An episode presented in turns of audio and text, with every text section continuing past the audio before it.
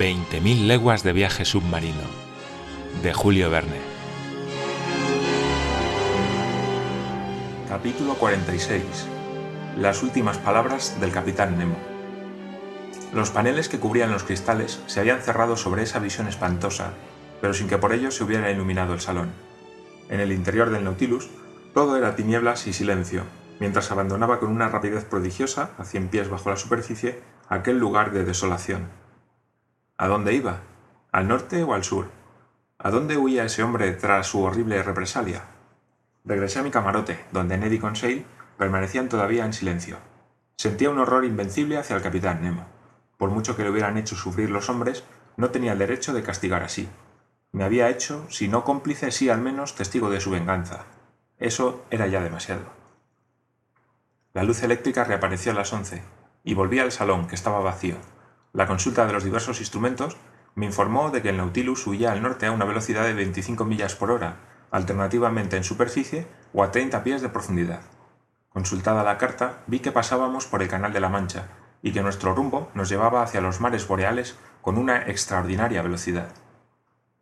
Apenas pude ver al paso unos escualos de larga nariz, los escualos martillo, las lijas que frecuentan esas aguas, las grandes águilas de mar, nubes de hipocampos que se parecen a los caballos del juego de ajedrez, águilas agitándose como las culebrillas de un fuego de artificio, ejércitos de cangrejos que oían oblicuamente cruzando sus pinzas sobre sus caparazones, y manadas de marsopas que competían en rapidez con el Nautilus. Pero no estaban las cosas como para ponerse a observar, estudiar y clasificar. Por la tarde habíamos recorrido ya doscientas leguas del Atlántico. Llegó la noche y las tinieblas se apoderaron del mar hasta la salida de la luna. Me acosté, pero no pude dormir, asaltado por las pesadillas que hacían nacer en mí la horrible escena de destrucción. Desde aquel día, ¿quién podría decir hasta dónde nos llevó el Nautilus por las aguas del Atlántico septentrional? Siempre a una velocidad extraordinaria y siempre entre las brumas hiperbóreas. Costeó las puntas de Spitzberg y los cantiles de la Nueva Zembla, recorrió esos mares ignorados, el Mar Blanco o el de Cara, el Golfo de Lobi, el archipiélago de Liarro, y las orillas desconocidas de la costa asiática? No sabría yo afirmarlo como tampoco calcular el tiempo transcurrido. El tiempo se había parado en los relojes de a bordo. Como en las comarcas polares, parecía que el día y la noche no seguían ya su curso regular. Me sentía llevado a ese dominio de lo fantasmagórico en el que con tanta facilidad se movía la imaginación sobreexcitada de Edgar Poe. A cada instante esperaba verme como el fabuloso Gordon Pym ante esa figura humana velada de proporciones mucho más grandes que las de ningún habitante de la Tierra, situada tras esa catarata que defiende las inmediaciones del polo. Estimo, aunque tal vez me equivoque, que la aventurera carrera del Nautilus se prolongó durante quince o veinte días, y no sé lo que hubiera durado de no haberse producido la catástrofe con la que terminó este viaje. Del capitán Nemo no se tenía ni noticia. De su segundo, tampoco. Ni un hombre de la tripulación se hizo visible un solo instante. El Nautilus navegaba casi continuamente en, inmersión cuando subía a la superficie a renovar el aire. Las escotillas se abrían y cerraban automáticamente. Como no se fijaba ya la posición en el planisferio, no sabía dónde estábamos. Diré también que el canadiense, al cabo de sus fuerzas y de su paciencia, tampoco aparecía. Conseil no podía sacar de él una sola palabra y temía que se suicidase en un acceso de delirio bajo el imperio de su tremenda nostalgia le vigilaba a cada instante con una abnegación sin límites. En tales condiciones, la situación era ya insostenible. Una mañana, imposible me sería precisar la fecha, al despertarme de un amodorramiento penoso y enfermizo, vi a Ned Land inclinado sobre mí y decirme en voz baja, Vamos a evadirnos. Me incorporé. ¿Cuándo? Esta misma noche. Toda vigilancia parece haber desaparecido del Nautilus. Se diría que el estupor reina a bordo. ¿Estará usted dispuesto, señor? Sí, ¿dónde estamos? A la vista de tierras que he advertido esta mañana entre la bruma, a unas veinte millas al este. ¿Qué tierras son esas? Lo ignoro, pero sean las que fueren, nos refugiaremos en ellas. Sí, Ned, nos fugaremos esta noche, aunque nos trague el mar.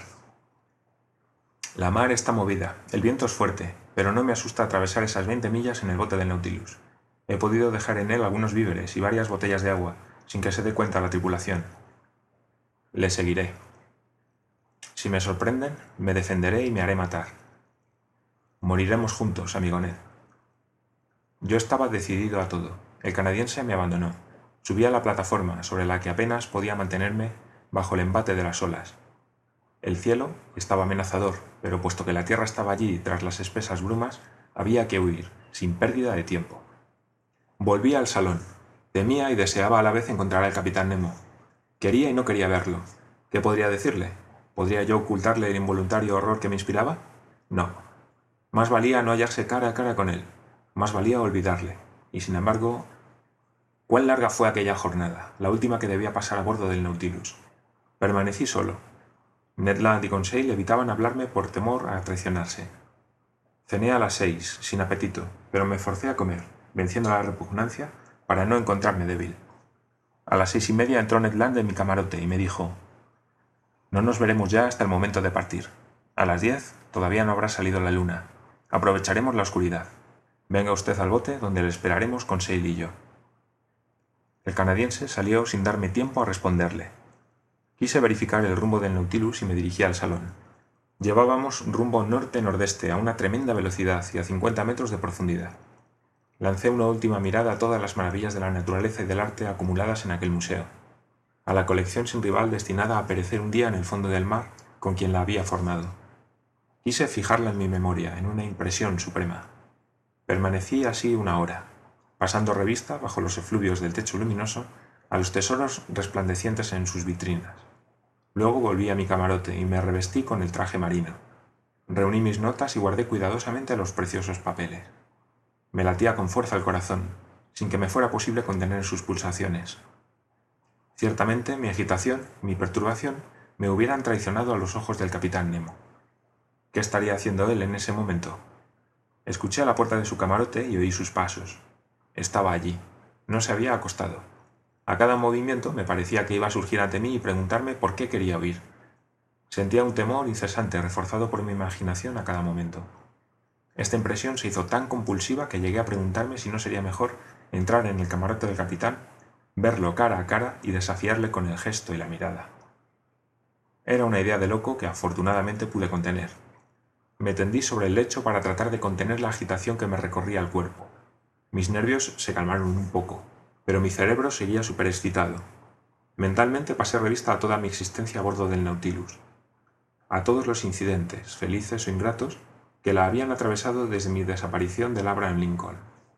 La caza submarina, el estrecho de Torres, los salvajes de la Papuasia, el encallamiento, el cementerio de Coral, el paso de Suez, la isla de Santorín, el buzo cretense, la bahía de Vigo, la Atlántida, la banca de hielo, el Polo Sur, el aprisionamiento en los hielos, el combate con los pulpos, la tempestad del Gulf Stream, el Bengeur y la horrible escena del buque echado a pique por su tripulación.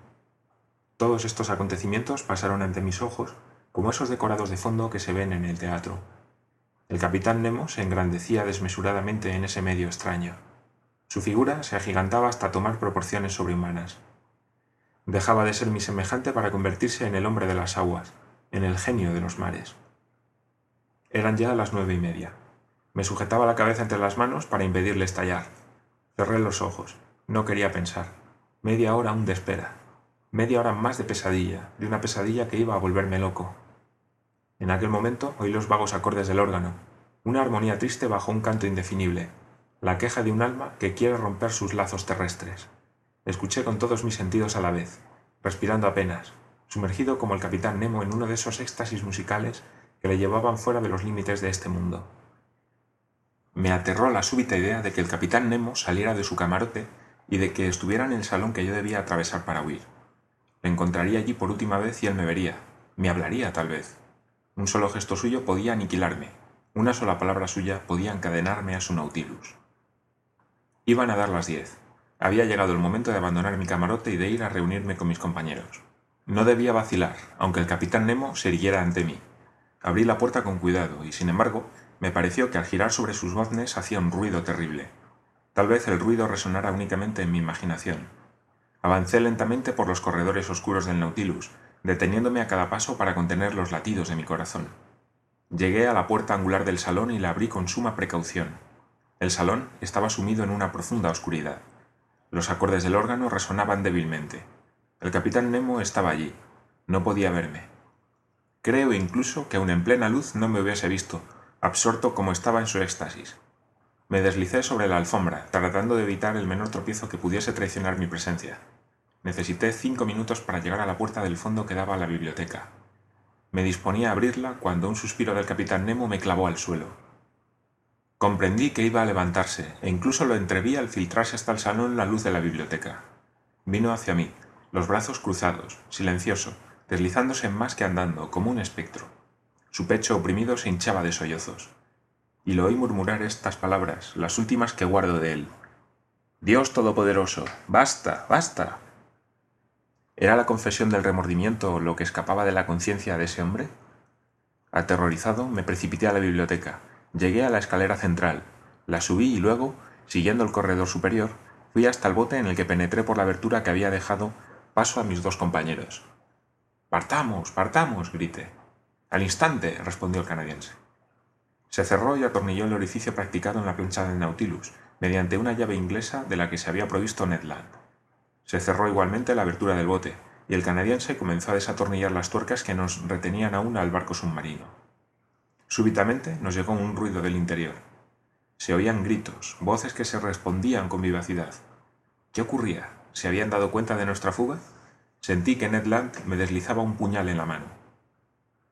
Sí, murmuré. Sabremos morir. El canadiense se había detenido en su trabajo. De repente, una palabra, veinte veces repetida, una palabra terrible, me reveló la causa de la agitación que se propagaba a bordo del Nautilus. No era de nosotros de lo que se preocupaba la tripulación. El Maelstrom, el Maelstrom, gritaban una y otra vez. El Maelstrom. ¿Podía resonar en nuestros oídos una palabra más espantosa en tal terrible situación? ¿Nos hallábamos, pues, en esos peligrosos parajes de la costa noruega? ¿Iba a precipitarse el Nautilus en ese abismo en el momento en que nuestro bote iba a desprenderse de él? Sabido es que en el momento del flujo las aguas situadas entre las islas Feroe y Lofoden se precipitan con una irresistible violencia, formando un torbellino del que jamás ha podido salir un navío. Olas monstruosas corren desde todos los puntos del horizonte y forman ese abismo tan justamente denominado el ombligo del océano cuyo poder de atracción se extiende hasta los 15 kilómetros de distancia. Allí no solamente los barcos se ven aspirados, sino también las ballenas y hasta los osos blancos de las regiones boreales. Allí es donde el Nautilus, involuntaria o voluntariamente tal vez, había sido llevado por su capitán. Describía una espiral cuyo radio disminuía cada vez más. Con él, el bote, aún aferrado a su flanco, giraba a una velocidad vertiginosa. Sentía yo los vértigos que suceden a un movimiento giratorio demasiado prolongado. Estábamos espantados, viviendo en el terror llevado a sus últimos límites, con la circulación sanguínea en suspenso y los nervios aniquilados, empapados en un sudor frío como el de la agonía. Y qué fragor en torno de nuestro frágil bote, qué mugidos que el eco repetía a una distancia de varias millas, qué estrépito el de las olas al destrozarse en las agudas rocas del fondo, allí donde los cuerpos más duros se rompen, allí donde hasta los troncos de los árboles se convierten en una piel según la expresión noruega. Qué situación la nuestra, espantosamente sacudidos. El Nautilus se defendía como un ser humano. Sus músculos de acero crujían. A veces se levantaba, y nosotros con él. Hay que resistir, gritó Ned Land, y atornillar las tuercas. Si nos sujetamos al Nautilus, tal vez podamos salvarnos todavía. No había acabado de hablar cuando se produjo un fuerte chasquido. Desprendidas las tuercas, el bote, arrancado de su alvéolo, salió lanzado como la piedra de una onda hacia el torbellino. Me dio un golpe en la cabeza con una cuaderna de hierro y bajo este violento choque perdí el conocimiento.